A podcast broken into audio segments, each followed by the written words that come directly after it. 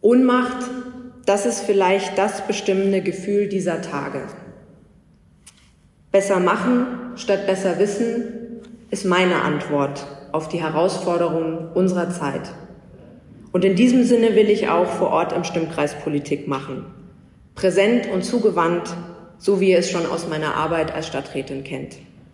Mein Name ist Julia Post und in diesem Sinne bitte ich um euer Vertrauen und um eure Stimme. Vielen Dank.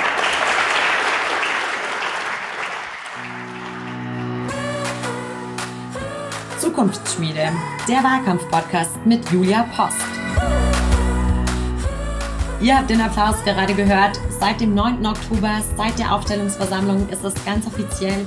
Julia Post wird nächstes Jahr als Kandidatin für Parsing für den Bayerischen Landtag antreten.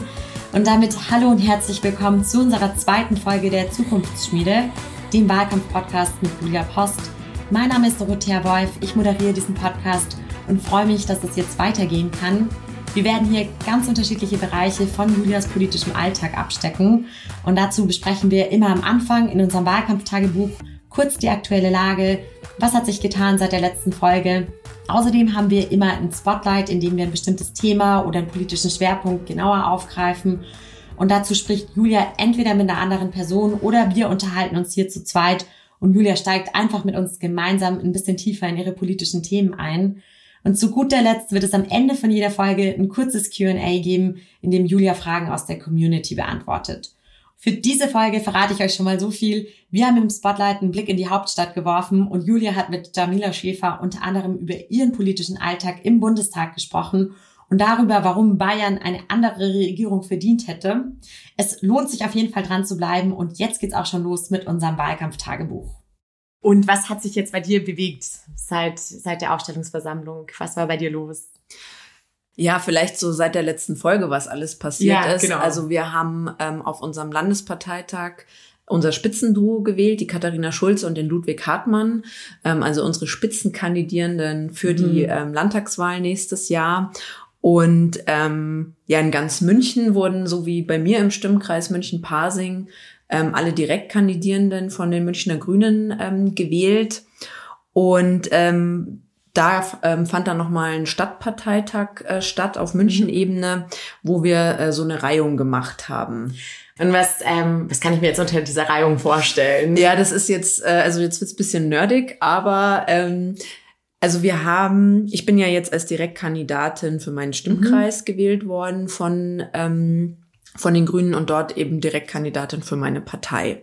Und ähm, wir haben eben in München mehrere Stimmkreise mhm. und haben ähm, in haben da eben noch eine Reihenfolge bestimmt, weil es gibt dann im Februar nochmal einen Parteitag ähm, für ganz Oberbayern von den Grünen, mhm. mhm. wo wir nicht mehr direkt Kandidierende bestimmen, die sind dann schon gewählt, sondern dann machen wir eine Listenreihenfolge. Also das kennt ihr bestimmt, diese Wahlzettel. Genau. Und ja. warum, in welcher Reihenfolge stehen da die ganzen. Namen und Menschen, das werden wir im Februar an diesem Tag bestimmen.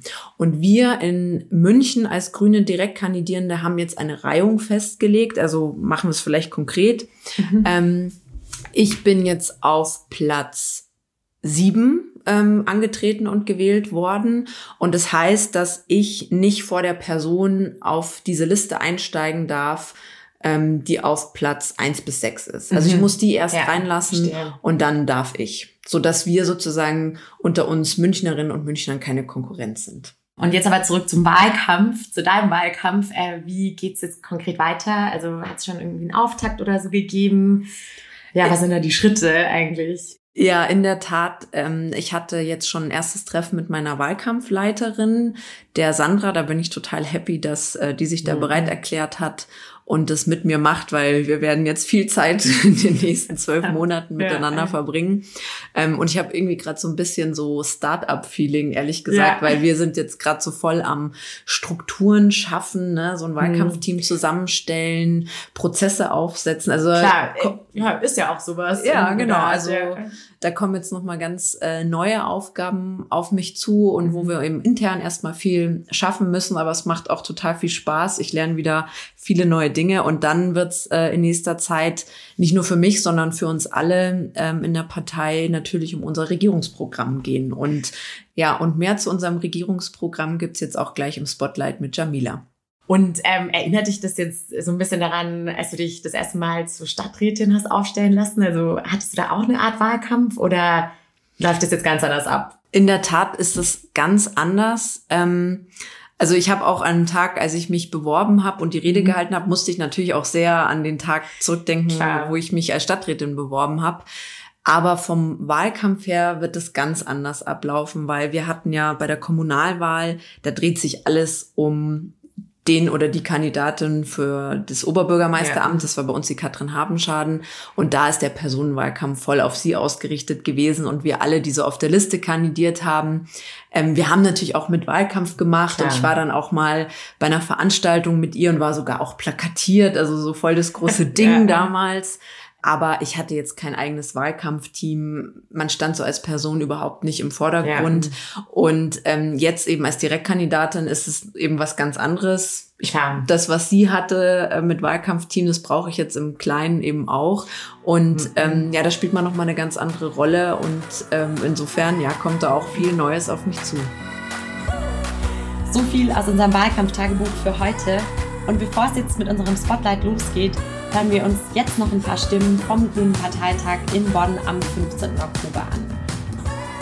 Weil wir nicht nur Verantwortung übernehmen wollten in der Regierung als Selbstzweck, sondern weil wir wussten, dass Verantwortung auch Dilemmata mit sich bringt.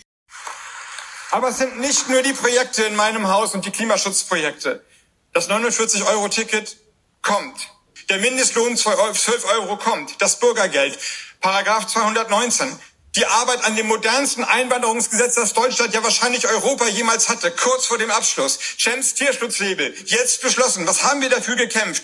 Klare Worte, klare Werte in der Außenpolitik. Naturschutz und Klimaschutz in Steffis Haus vereint. Alles in wenigen Monaten. Es lohnt sich, Regierung zu sein.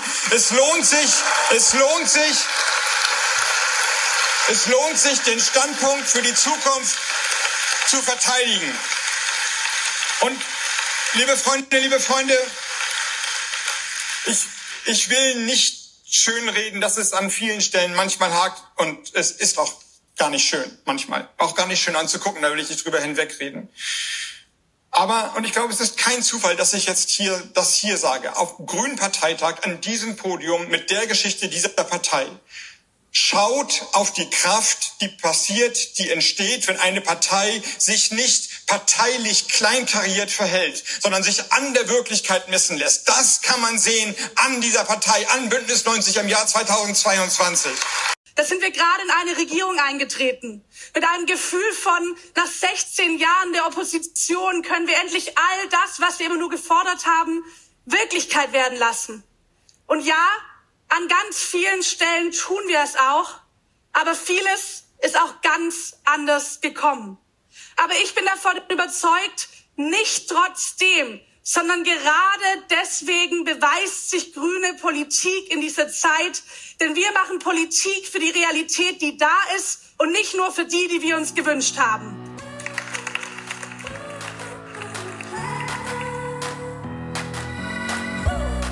Ich freue mich im ersten Spotlight die Bundestagsabgeordnete Jamila Schäfer begrüßen zu dürfen.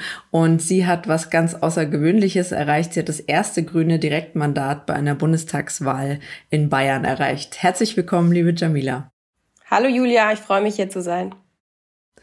Du bist ja Mitglied ähm, der Bundestagsfraktion einer Regierungsfraktion und da kann man natürlich unglaublich viel gestalten. Du bist jetzt ein gutes Jahr im Bundestag. Ähm, Gibt es da auch schon das ein oder andere Herzensprojekt, das du bereits verwirklichen konntest? Ja, tatsächlich hatten wir gerade die Bereinigungssitzung im Haushaltsausschuss für den Haushalt 2023. Und aufgrund der schwierigen Haushaltslage gab es zunächst mal in dem Regierungsentwurf eine extreme Kürzung im Einzelplan des Auswärtigen Amtes. Jeder und jede, die im Haushaltsausschuss sitzt, ist für einen bestimmten Wirtschaftsplan von einem Ministerium äh, zuständig. Ich habe sogar zwei, nämlich einmal das Auswärtige Amt und einmal das Bundesinnenministerium. Und ich konnte da erreichen, dass wir noch eine Milliarde mehr rausholen für das Auswärtige Amt und von einer historischen Kürzung zu einem Rekordetat gekommen sind. Und ich glaube, das ist auch ein ganz wichtiges Signal für eine aktive Diplomatie aus der Bundesrepublik Deutschland und natürlich auch ganz wichtig für Annalena Baerbocks Arbeit, weil wir einfach dann mehr Spielräume haben für humanitäre Hilfe, für auswärtige Kultur- und Bildungspolitik, aber auch zum Beispiel für Evakuierungsprogramme von gefährdeten Menschenrechtsverteidigerinnen und ähm, viele andere wichtige Projekte. Und das hat mich zum Beispiel sehr konkret gefreut als Verhandlungserfolg und eine kleine Sache, die jetzt so vom, vom Geldbetrag vielleicht nicht so groß ist im Vergleich dazu, aber wir haben jetzt auch Seenotrettung ähm, mitgefördert. Das ist auch zum ersten Mal der Fall und dafür habe ich mich auch sehr stark eingesetzt. Und ich glaube, das zeigt einfach auch nochmal, dass man schon, ja, ähm, dass es sich einfach auch lohnt zu regieren, weil man was verändern kann und ähm, deswegen vielleicht mit gerade mit frischem Eindruck aus der Bereinigungssitzung diese beiden positiven Erfolge, die mich auch sehr freuen. Ja, voll gut und gerade in diesen Zeiten wichtiger denn je, kann man glaube ich sagen. Und du hast gesagt, ich finde auch ja, dieses Gestalten können ist einfach, das äh, macht unglaublich viel Freude und ist also mir gibt es auch immer unglaublich viel Motivation, gerade in den zähen Zeiten, wo man manchmal auch das Gefühl hat, da geht nichts weiter oder man bohrt gerade dicke Bretter, dann finde ich es immer wieder wichtig, dass man sich diese Erfolge auch vor Augen hält. Und ähm, wir haben hier in München zum Beispiel auch schon ähm, Wirtschaftsförderung neu ausrichten können. Ich war gestern zum Beispiel, das war für mich auch ein ganz großes, äh, große Freude und Erfolgserlebnis. Wir haben hier ähm, für Sozialunternehmerinnen und Unternehmer eine Stelle geschaffen. Ähm, und mit dieser Person war ich gestern Mittagessen und konnte richtig ja mit dem Menschen sprechen. Ähm, die wir, für die wir die äh, Stelle da installiert haben. Und das sind, finde ich, ganz, ganz besondere Momente, wenn man da was von seiner Arbeit sieht. Jetzt ist es aber auch so, bis man dann sozusagen solche Verhandlungserfolge hat, wie du sie auch gerade beschrieben hast, das ist ja durchaus äh, sehr komplex und es genügt leider nicht, dass man da einfach nur einen Schalter betätigen muss. Was, was hast du jetzt in einem guten Jahr im Bundestag in Regierungsverantwortung in der Fraktion auch ähm, schon gelernt? Also ich glaube, mein Hauptlearning ist eigentlich, dass in Verhandlungssituationen gewaltfreie Kommunikation wichtig ist. Ich habe mir auch extra nochmal ähm, die Theorie dazu zu Gemüte geführt, insbesondere eben auch für die Haushaltsverhandlungen. Und ich habe einfach gemerkt, dass es sich total lohnt, einfach transparent darüber zu sein, welche Bedürfnisse hat man, was möchte man erreichen, was sind die eigenen Ziele und auch eine Empathie aufzubauen für die Ziele derjenigen, die mit einem verhandeln und auch der anderen Person zu signalisieren, dass man ihre Perspektive versucht zu verstehen. Und da, wo man sie nicht versteht, das auch anspricht, weil das schafft extrem viel Vertrauen auch und ähm, hilft dann eben auch, dass man sich was gönnen kann gegenseitig und ähm, man nicht dann auf einmal so eine negative, destruktive Dynamik drin hat, wo es einfach nur darum geht, das der anderen Person zu verhindern. Und wenn man tatsächlich fachpolitische Bedenken hat oder sagt, das geht aus anderen Gründen für uns irgendwie gar nicht, für unsere Fraktion, dann das auch einfach sehr transparent zu machen, ähm, um äh, dann und auch eine Erklärung zu liefern, warum das der Fall ist und dann sozusagen zum nächsten Punkt zu kommen. Ich habe einfach gemerkt, dass das Verhandlungssituation sehr viel zielführender macht, aber eben auch gleichzeitig auch mehr dabei rauskommt und ähm, das finde ich zum Beispiel an der Arbeit auch im Haushaltsausschuss total positiv, weil wir in Zeiten, wo sich auch die Regierung gerade schon viel fetzt zwischen den einzelnen äh, Parteien, gerade im Kabinett haben wir ja schon ab und zu mal ordentliche Streits. Und da schaffen wir es im Ausschuss irgendwie ganz gut für ähm, ja so ein bisschen ähm, einen konstruktiven Umgang zu sorgen, der dann auch wiederum der Regierung hilft, an vielen Stellen Knoten zu zerschlagen. Ich glaube, es ist auch, muss man ehrlich sagen, natürlich etwas einfacher, das auf parlamentarischer Ebene zu machen, weil dieser fachpolitische Bezug in Einzelthemen für FachpolitikerInnen natürlich manchmal leichter herzustellen ist, als wenn es in der Kabinettssitzung um 100 Milliarden verschiedene Themen geht, die man so gegeneinander abwägt. Deswegen will ich jetzt gar nicht sagen, wir machen das alles viel geiler als jetzt die Bundesregierung oder sowas. Aber ähm, das ist einfach nur mein, mein Hauptlearning, dass sowas hilft und ich glaube, dass es auch äh, wirklich, also auch auf diplomatischer Ebene würde, glaube ich, sehr viel mehr Positives bei rumkommen, wenn ähm, gewaltfreie Kommunikation mehr angewendet werden würde, auch in der Politik. Ja, und gerade was du sagst so zum Thema Transparenz, ich finde, Ähm, das hilft auch immer enorm, wenn man das gegenüber Bürgerinnen und Bürgern auch ähm, so transparent wie möglich auch erklärt und einfach auch diese demokratischen Prozesse nachvollziehbar macht, weil das ist für viele ja eine unglaubliche Blackbox. Ähm, auch äh, man musste sich wirklich sehr, sehr tief reingraben, in, um, um da dran teilzuhaben. Und ich glaube, ähm, das hilft ungemein, dass man auch Lust auf Demokratie hat und eben versteht, was da eigentlich vor sich geht und da auch diese transparente Kommunikation nach außen pflegt. Ähm, jetzt haben wir es gerade im Einspieler auch schon vom Parteitag gehört. Ähm, du hast es auch schon angesprochen, so ein bisschen. Ähm, Verantwortung bringt auch Dilemmata mit sich. Ähm, vor welchem Dilemma standst du denn jetzt schon mal in diesem Jahr persönlich oder wo hast du auch Frust erlebt und wie bist du damit umgegangen? Also ich hatte auf jeden Fall schon viele Dilemmata.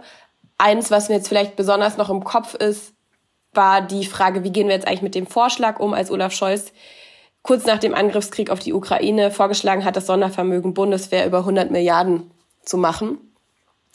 Es war ja so, dass wir im Sinne von der Grünen Bundestagsfraktion gar keine Vorstellung vorher hatten, dass dieser Vorschlag kommt.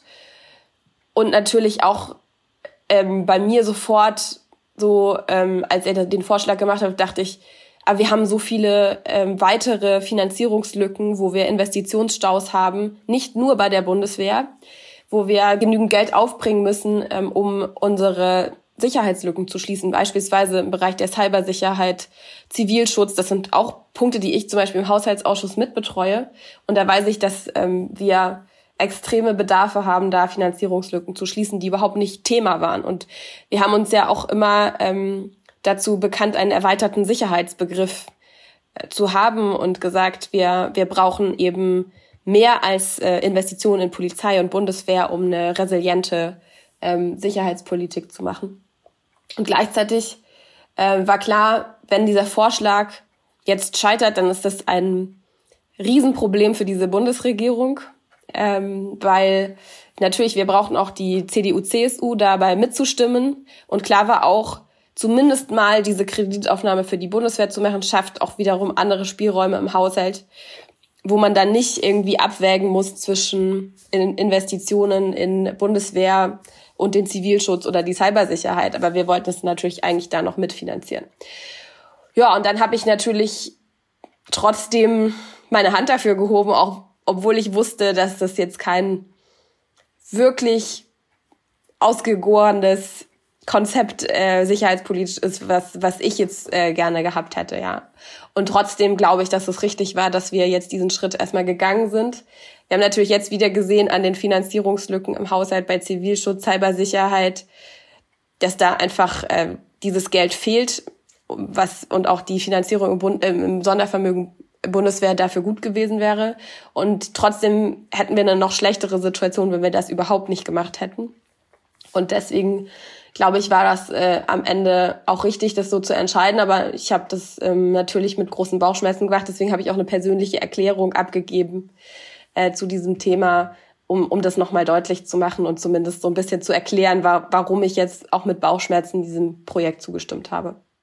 Ja, das ist natürlich eine große Dimension.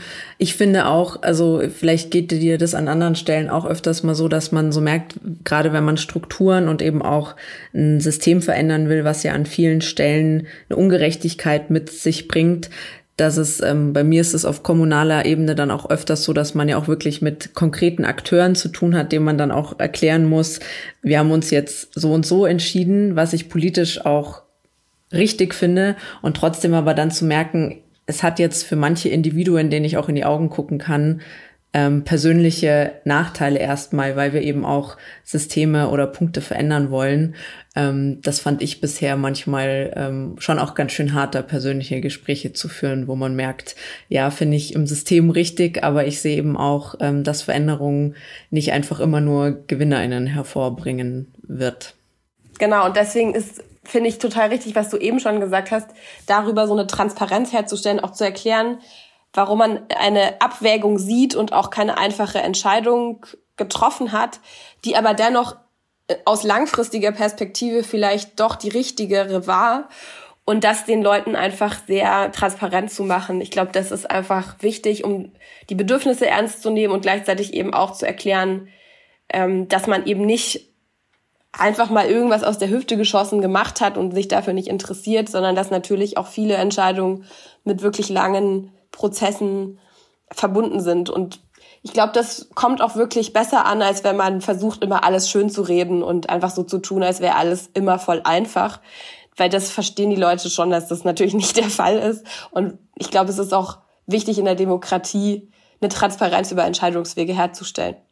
Total. Und ich glaube, das kommt auch, weil ähm, sozusagen auch wenn man Beschlüsse fasst ähm, und da langfristig denkt, dass dann oft wir uns eben in Übergangsphasen befinden und Übergangslösungen haben, wo ähm, wir auf vieles drauf hinarbeiten, aber der gute Teil der Lösung auch noch nicht unmittelbar geschafft ist, weil ja die Umsetzung eben auch noch erfolgen muss. Ich glaube, das gehört auch auf jeden Fall noch dazu. Ähm, du hast es jetzt vorhin schon so ein bisschen bei den Haushaltsverhandlungen Verhandlungen auch angesprochen. Ähm, du bist Abgeordnet, als Abgeordnete Teil der Regierungsfraktion, aber ja nicht Teil der Regierung. Ähm, das sind ja auch unterschiedliche Rollen. Wo gibt's da auch irgendwie mal äh, Konflikte, auch mit den eigenen Leuten aus der eigenen Partei? Man hat natürlich auch immer wieder Konflikte teilweise einfach, wenn es um Prioritätensetzungen geht, wo man sagt, okay, wollen wir nicht lieber doch noch mal länger eine Diskussionsphase in der Fraktion zu diesem Thema machen und dann sagen vielleicht eine Gruppe von anderen Leuten, aber das ist doch viel wichtiger. Also solche kleineren Sachen, das hat man wahrscheinlich in jeder Fraktion und es gehört auch immer total dazu. Und da finde ich es, glaube ich, einfach immer me mega wichtig, das aus so einer Sachorientierung heraus und nicht, weil jetzt das eigene Thema ist, äh, dann für so eine Prioritätensetzung zu plädieren. Ich glaube, ähm, was vielleicht so, ja, ein Konflikt war, den ich jetzt zuletzt mit der Bundesregierung hatte, war ähm, bei den Waffenlieferungen nach Saudi-Arabien. Das war ja so, dass wir natürlich, also auch unsere Bundesregierung hat ähm, die allermeisten Anfragen da immer abgelehnt, hat auch nicht bilateral nach Saudi-Arabien geliefert, weil es ja auch im Koalitionsvertrag sehr klar ausgeschlossen wird. Aber es gab eben eine Beteiligung an einem europäischen Gemeinschaftsprojekt, wo unsere Bundesregierung dann eine Lieferung äh, genehmigt hatte. Und aus so einer Abwägung heraus, ähm, dass man nicht schon wieder ein europäisches Gemeinschaftsprojekt stoppen wollte, wenn jetzt sozusagen so eine europäische Zusammenarbeit gefragt ist. Ich fand es aber trotzdem nicht überzeugend und fand es auch weiterhin falsch. Und deshalb habe ich mich dann auch dazu entschieden, einen Antrag beim Bundesparteitag zu unterstützen, wo wir das nochmal kritisieren und habe das auch in der, in der Fraktionssitzung gemacht und ähm, ich glaube auch, ähm, dass es auf jeden Fall ein wichtiges Zeichen war, dass wir auch als Parteitag nochmal gesagt haben, wir lehnen diese Lieferung grundsätzlich ab an Kriegsparteien, die zum Beispiel in diesem Jemenkrieg beteiligt sind ähm, und wollen natürlich auch eine menschenrechtsorientierte ähm, Grundlage für unsere Exporte haben. Leider haben wir momentan diese Rechtsgrundlage noch nicht und natürlich arbeitet unsere Bundesregierung da auch dran, das auch für Europa hinzubekommen. Ähm, und ich finde halt, dass auf diesem Weg dorthin müssen wir natürlich auch diesen Regeln schon folgen, auch wenn sie leider noch nicht für alle äh, äh, so ausgearbeitet sind. Und ich glaube, da ähm, hat sich aber auch gezeigt, dass wir dazu in der Lage sind, in der Sache ähm, uns auch zu streiten, ohne dass es jetzt zu persönlichen Verwerfungen äh, kommt. Also ich hatte natürlich da auch mit unseren beiden im Bundessicherheitsrat sitzenden Ministerinnen und Ministern, die ich ja auch gut kenne, Annalena Baerbock und Robert Habeck, natürlich auch äh, dann einen, einen sachlichen Distance. Ähm, aber äh, habe trotzdem bei vielen anderen Fragen dann wieder sehr gut mit ihnen zusammengearbeitet. Und ich glaube, das macht es auch aus, ähm, dass man sich halt in der Sache streitet und es dann nicht auf so einer persönlichen Ebene austrägt. Ähm, aber es ist natürlich schon auch immer sowas, was einen auch psychisch dann belastet, weil man will natürlich eigentlich ähm, möglichst wenig Konflikte mit eigenen Leuten haben, weil es ja vor allem immer darum geht zu sagen, wir müssen jetzt unsere gemeinsame Kraft nutzen, um, um die Dinge hinzubekommen. Und gleichzeitig finde ich aber auch, dass es so ein Korrektiv manchmal braucht, ähm, wo, wo dann auch nochmal klar wird, okay, was, was ist sozusagen das vielleicht über, über das Regierungshandeln hinausgehende, was eine Partei auch einfordert oder auch eine Fraktion einfordert. Und ich glaube, das gehört auch zu uns Grünen dazu, dass wir das schon ähm, selbstbewusst vortragen und nicht sagen, wir machen, finden immer alles automatisch richtig, was eine Bundesregierung so entschieden hat.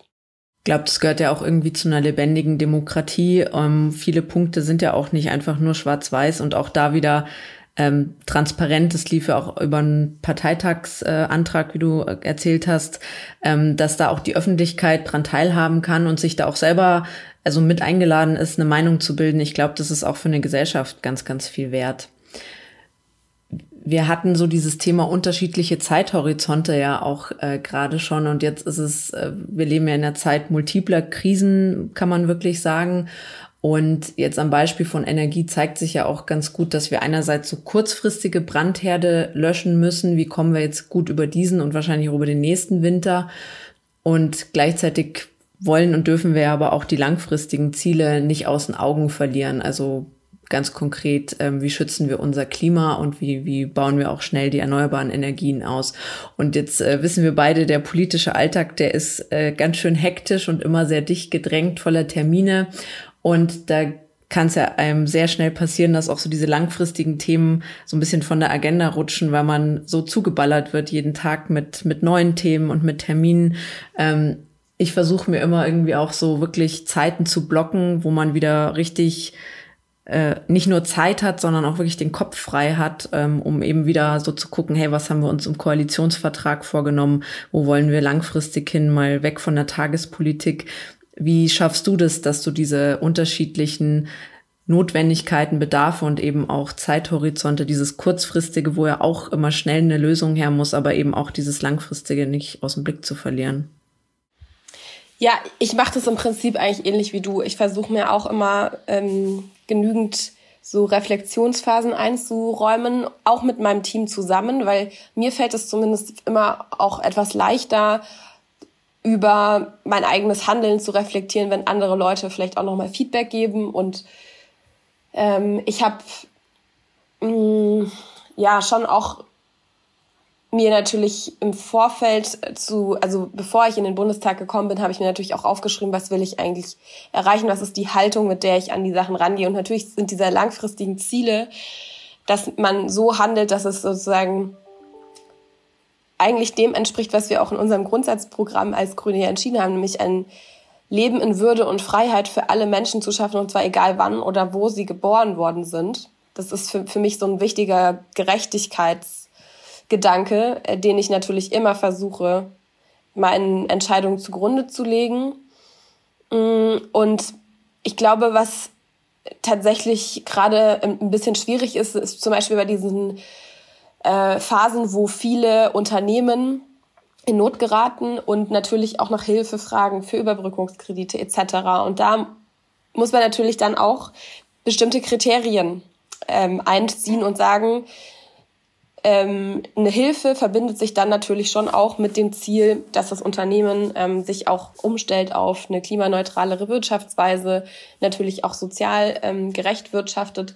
Und da müssen wir natürlich schon immer hart für kämpfen, dass nicht aufgrund dieser Ad-Hoc-Krise, Ad-Hoc-Krise dann plötzlich wieder ein äh, altes Modell gefördert wird, äh, sondern natürlich auch ähm, der Weg in die Zukunft mitgegangen wird durch die ähm, Bekämpfung der einen Krise eben nicht die neue schon mit wieder geschaffen wird. Und das ist tatsächlich auch oft sehr konfliktbehaftet. Da geht es natürlich auch um Interessenskonflikte, weil gerade diejenigen, die natürlich von dem von der alten ähm, Form des fossilen Wirtschaftens massiv profitieren, die finden es natürlich nicht so lustig und mobilisieren natürlich auch alle Beharrungskräfte dagegen, ja. Und ähm, ich glaube, man darf sich halt davon dann nicht kirre machen lassen und muss den Weg weitergehen und auch immer klar machen, man macht es nicht, um jemanden irgendwie zu ärgern, man macht es nicht, ähm, weil äh, man jemandem schaden möchte, sondern eigentlich eben mit diesen gemeinwohlorientierten Zielen, die unser Zusammenleben natürlich auch braucht, um weiter zu existieren in der Zukunft.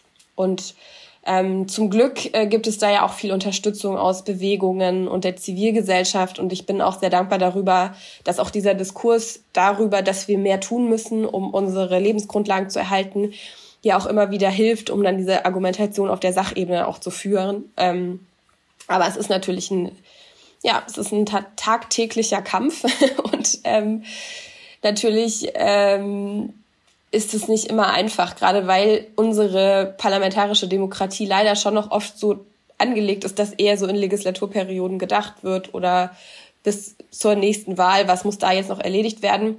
Und da müssen wir aber natürlich auch sagen, okay, es gibt ja Möglichkeiten, das auch anders zu machen durch Verpflichtungen, die man dann aber auch wirklich verbindlich einhält, die dann über Jahre hinweg äh, gehen. ähm, über die Verpflichtungen für ähm, Sustainable Development Goals auf der internationalen Ebene. Und da muss man dann halt auch solche internationalen Formate wieder stärken, um dem überhaupt so eine Gewichtung zu verleihen. Ähm, und auch zu sehen, okay, wenn wir mehr machen, machen auch andere mehr und so. Und man, man sieht aber auch, dass das funktioniert. Und ich glaube, dann ist es eben auch wichtig, ganz viele Erfolgserlebnisse, die dann auf diesem Weg dann auch stattfinden, auch zu kommunizieren, damit ähm, klar ist, es ist kein Weg der Entbehrung oder so, sondern ähm, da, da kommen auch gute Sachen am Ende bei raus, wo wir wirklich schaffen, auch Krisen wieder abzumildern. Und danach sehen sich ja auch alle. Aber long story short, ja, man braucht sehr viele Reflexionsräume dafür. Man muss auch immer selbstkritisch bleiben und sich das erhalten. Und man muss ähm, immer wieder sich dazu zwingen, ähm, die langfristigen Ziele auch ernst zu nehmen. Und das ist auf jeden Fall kein Selbstläufer. Ja, da sagst du was. Ich glaube äh, wirklich nach ähm, einer krisenfreien Zeit, da sehen sich viele Menschen. Und ich glaube, das ist ja auch all das, was du beschrieben hast, sind ja auch die Grundlagen, damit dann auch in Zukunft beispielsweise ja auch wieder äh, produktives Wirtschaften möglich ist. Das ist ja die Grundlage und die Zukunft auch für unternehmerisches Handeln. Kommen wir so langsam schon äh, zum Ende und da möchte ich unbedingt natürlich noch auf Bayern zu sprechen kommen. Wo merkst du denn aus bundespolitischer Sicht ganz besonders, dass Bayern eine bessere Regierung verdient hat?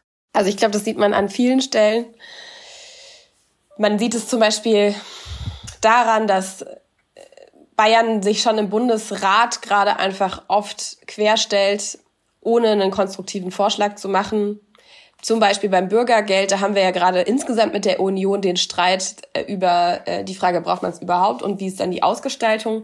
Und da gab es zum Beispiel deutlich konstruktivere Vorschläge schon äh, von CDU-Ministerpräsidenten, die gesagt haben, ja, unter den Bedingungen könnten wir es schon uns vorstellen, das zu machen. Während halt aus Bayern, aus der CSU nur eine Fundamentalopposition kam und auch ehrlich gesagt so populistische Halbwahrheiten verbreitet worden sind, wo man sich wirklich drüber ärgert, weil das natürlich nicht zuträglich ist für eine sachorientierte Debatte über eine gemeinsame Lösung, die man da jetzt finden will und muss, wo wir es ja auch den Leuten schuldig sind, da jetzt schnell handlungsfähig zu sein. Also ich glaube insgesamt unter dem unter der Maßgabe der Konstruktivität wäre auf jeden Fall gut. ähm, da ähm, keine ähm, alleinige CSU-Regierung oder halt eben CSU-Regierung mit freien Wählern zu haben, sondern eine starke, konstruktive grüne Stimme, die lösungsorientierte Politik voranbringt. Und zum Zweiten sieht man es natürlich absolut an diesen ähm, an dieser Frage der Stromnetzstabilität und Energieversorgung, dass Bayern mit der 10H-Regelung und vielen anderen Blockaden auch im Solarbereich wirklich massiv verhindert hat, dass wir eine sichere und saubere Energieversorgung haben, auch im Süden. Und äh, das müssen wir dringend ändern, weil das natürlich auch die Grundlage für ein gutes Wirtschaften ist, die Grundlage für eine zukunftsfähige äh, zukunftsfähiges Leben in diesem Bundesland, was ja auch sehr industriereich ist. Und da müssen wir halt jetzt schleunigst auf einen anderen Pfad kommen. Und ich sehe da bisher noch keine ernsthaften Anstrengungen der CSU. Zum Glück haben wir jetzt auf Bundesebene einige Regeln gemacht, die es auch für Bayern etwas schwieriger machen, sich da so rauszustehlen. Aber da müssen wir natürlich noch mehr Tempo sozusagen auch von unten bekommen aus dem Bundesland, einfach mehr Bereitschaft haben, ähm, Solarparks aufzustellen, ähm, Windräder zu bauen und sich auch für die entsprechenden Programme zu bewerben, die wir jetzt auch im Bund dafür geschaffen haben. Und dafür wäre natürlich eine grüne Landesregierung auch wirklich sehr hilfreich. Absolut. Ähm, ich mache ja auch Wirtschaftspolitik. Ich finde es einerseits äh, total beschämend, wie bremsend Bayern da wirkt äh, für ganz Deutschland. Aber ich mache mir dann natürlich auch Sorgen um den Industrie- und Wirtschaftsstandort äh, Bayern, weil das einfach ja zu einem großen Net Wettbewerbsnachteil äh, führt, wie die ähm, Staatsregierung sich hier gerade verhält. Letzte Frage und damit kommen wir auch schon mit einem Blick in die Zukunft. Wir schreiben ja gerade unser grünes Regierungsprogramm, was wir in Bayern verändern wollen und du bist Teil der grünen Schreibgruppe. Was kannst du uns äh, verraten zum bisherigen Prozess? Ja, das stimmt. Wir haben für jede Ebene eine Person mit in der Schreibgruppe drin. Ich bin für den Bund dabei. Es gibt natürlich noch Leute für die Kommune, für den, für die Bezirksebene, für die Landesebene. Und natürlich ist der Landesvorstand quasi die Herren des Verfahrens. Und wir haben uns jetzt schon ähm, öfter natürlich getroffen in der Schreibgruppe und über unsere Prioritäten äh, gesprochen, die wir in dem Programm nach vorne stellen wollen. Aber natürlich redet man auch darüber, wie lang soll es werden, wie sehen die Kapitel ungefähr aus und ähm, wie wollen wir von der Sprache her ähm, formulieren, wie sehen die einzelnen Projekte aus, etc. Natürlich haben wir uns jetzt nicht alle Forderungen neu in dieser Schreibgruppe ausgedacht, sondern das ist natürlich eine Arbeit, die vor allem aus den Landesarbeitsgemeinschaften über Jahre hinweg gemacht worden ist, aber auch von unserer Landtagsfraktion ähm, erarbeitet wurde. Wir haben aber natürlich auch noch mal ähm, geschaut, gibt es noch andere coole Ideen in anderen grünen äh, Landesebenen, die wir vielleicht mit aufnehmen können in unserem Prozess. Und dann haben wir daraus eben so ein Gerüst gebaut und ähm, die Projekte festgelegt. Und dann haben wir alle mehrere Kapitel als Entwürfe vorgelegt und geschrieben. Das haben wir im Sommer gemacht und danach gab es eben ähm, auch noch mal mehrere Feedbackrunden. Also wir hatten eine Feedbackrunde, wo auch Basismitglieder ähm, noch mal Projekte ergänzen konnten und einbringen konnten. Und wir hatten jetzt gerade erst vor zwei Wochen eine ähm, Runde mit LAG, also mit den Landesarbeitsgemeinschaften, wo auch nochmal alle Kapitelentwürfe genau durchgeschaut worden sind und auf Ergänzungen oder Berichtigungen nochmal geachtet wurde. Die haben da natürlich viele Hinweise auch nochmal aufgenommen. Und dann wird der Programmentwurf jetzt nochmal überarbeitet und parallel finden jetzt auch gerade noch verschiedene kleinere Diskussionsrunden thematisch mit verschiedenen ähm, Mitgliedern einfach statt von den einzelnen Programmkommissionsmitgliedern.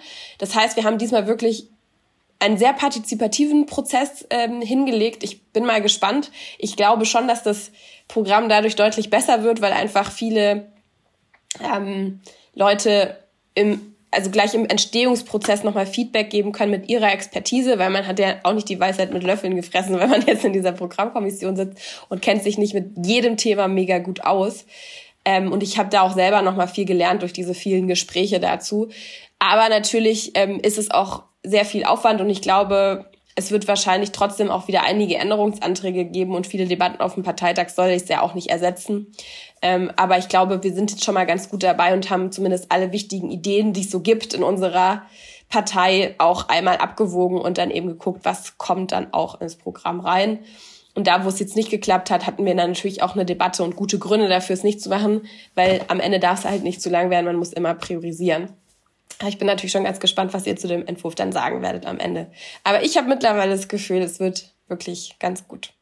Also ich konnte jetzt auch schon reinlesen und für diese thematischen Abende ähm, mitdiskutieren und es hat mir schon mal alles sehr gut gefallen, was ich da gelesen habe. Ich finde es eine super Grundlage und jetzt machen wir alle zusammen den letzten Feinschliff und genau im Frühjahr äh, beschließen wir dann auf unserem Landesparteitag ähm, das endgültige Regierungsprogramm und ja, bis dahin haben wir noch einiges vor uns. Ich freue mich drauf. Vielen Dank für deine Zeit, liebe Jamila und äh, wie man Bayern Direktmandate gewinnt, darüber unterhalten wir uns jetzt gleich noch im Anschluss, wenn äh, wir hier den Ton ab abschalten. Vielen Dank und bis bald. Ciao, danke für die Einladung. Das war Julia im Gespräch mit Jamila Schäfer. Und wenn ihr Ideen habt, mit wem Julia sonst noch mal sprechen könnte oder ihr generell Feedback, Fragen oder Input für uns habt, dann freuen wir uns natürlich, wenn ihr euch bei uns meldet.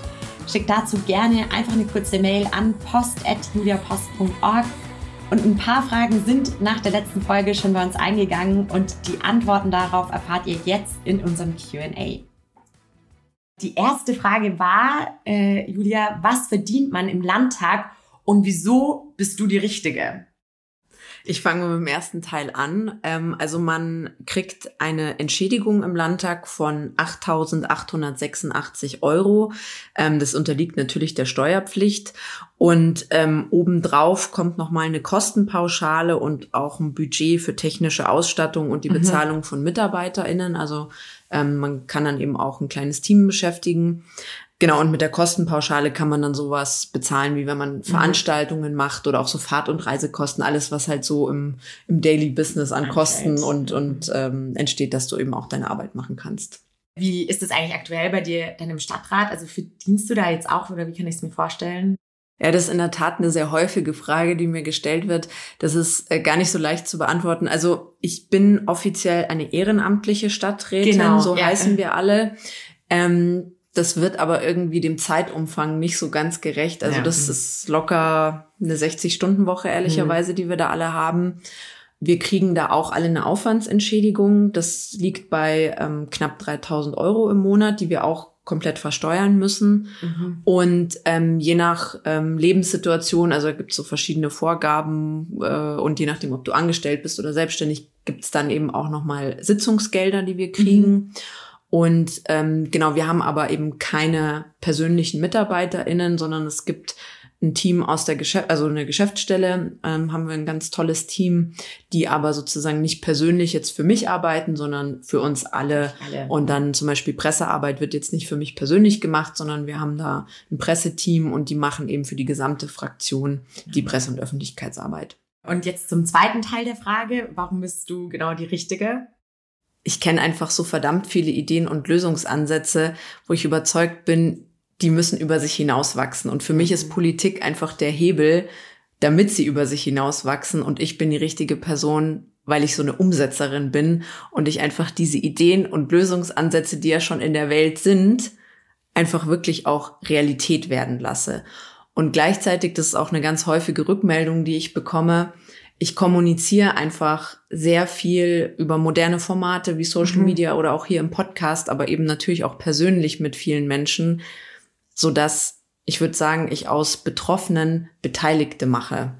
Und mir ist es ganz, ganz wichtig, dass Politik auch transparent erklärt wird mhm. und ja, die Leute eben auch involviert werden und so ein Teil von Demokratie und Politik sind. Ja, und ähm, wen das natürlich nochmal genauer interessiert, in der ersten Folge sprechen wir auch ganz viel dazu. Ähm, kann man nochmal ein bisschen detaillierter reinhören. Äh, zweite Frage. Lässt du den Münchner Bürger nicht im Stich, obwohl deine Amtszeit noch nicht vorbei ist? Nee, das würde ich auf keinen Fall so sehen, denn äh, Gott sei Dank ist München ja ein Teil von Bayern. Und wenn ich im Bayerischen Landtag Abgeordnete sein sollte, dann würde ich ja weiterhin auch für München mit Verantwortung genau. tragen. Und andererseits ist ja so, ich mache mich ja nicht einfach vom Acker, sondern ich mache ein Angebot und eine Bewerbung und die Münchnerinnen und Münchner können ja darüber genau mitentscheiden. Dann ähm, last but not least, Julia, wie sieht dein perfekter Feierabend aus? Also Feierabend habe ich ehrlicherweise gar nicht so oft, weil ich viele, viele Abendveranstaltungen natürlich habe. Äh, da komme ich dann oft ziemlich platt und noch hungrig nach Hause. das glaube ich. ähm, aber wenn ich mal wirklich einen freien Abend habe, Sport kommt dann da nicht mehr so in Frage. Den muss ich morgens machen. Und was mir dann richtig gut tut, ist wirklich so ein geselliger Abend mit äh, Freundinnen, Freunden. Ja. Das beamt mich dann total weg vom mhm. Alltag und bin dann auch ehrlich gesagt mal froh, gar nicht über Politik nachzudenken. Ja. Und ähm, da schalte ich total ab und es fühlt sich eigentlich an wie so ein Ferientag. Das ist richtig schön. Und abschalten könnt ihr jetzt auch, denn das war sie schon, unsere zweite Folge der Zukunftsschmiede. Wir freuen uns, dass ihr zugehört habt und wenn ihr Julia und diesen Podcast unterstützen wollt, dann klickt gerne auf Abonnieren, gebt uns fünf Sterne und teilt ihn auf euren Kanälen. Wir hören uns wieder im neuen Jahr und freuen uns, wenn ihr wieder mit dabei seid. Bis dahin macht's gut.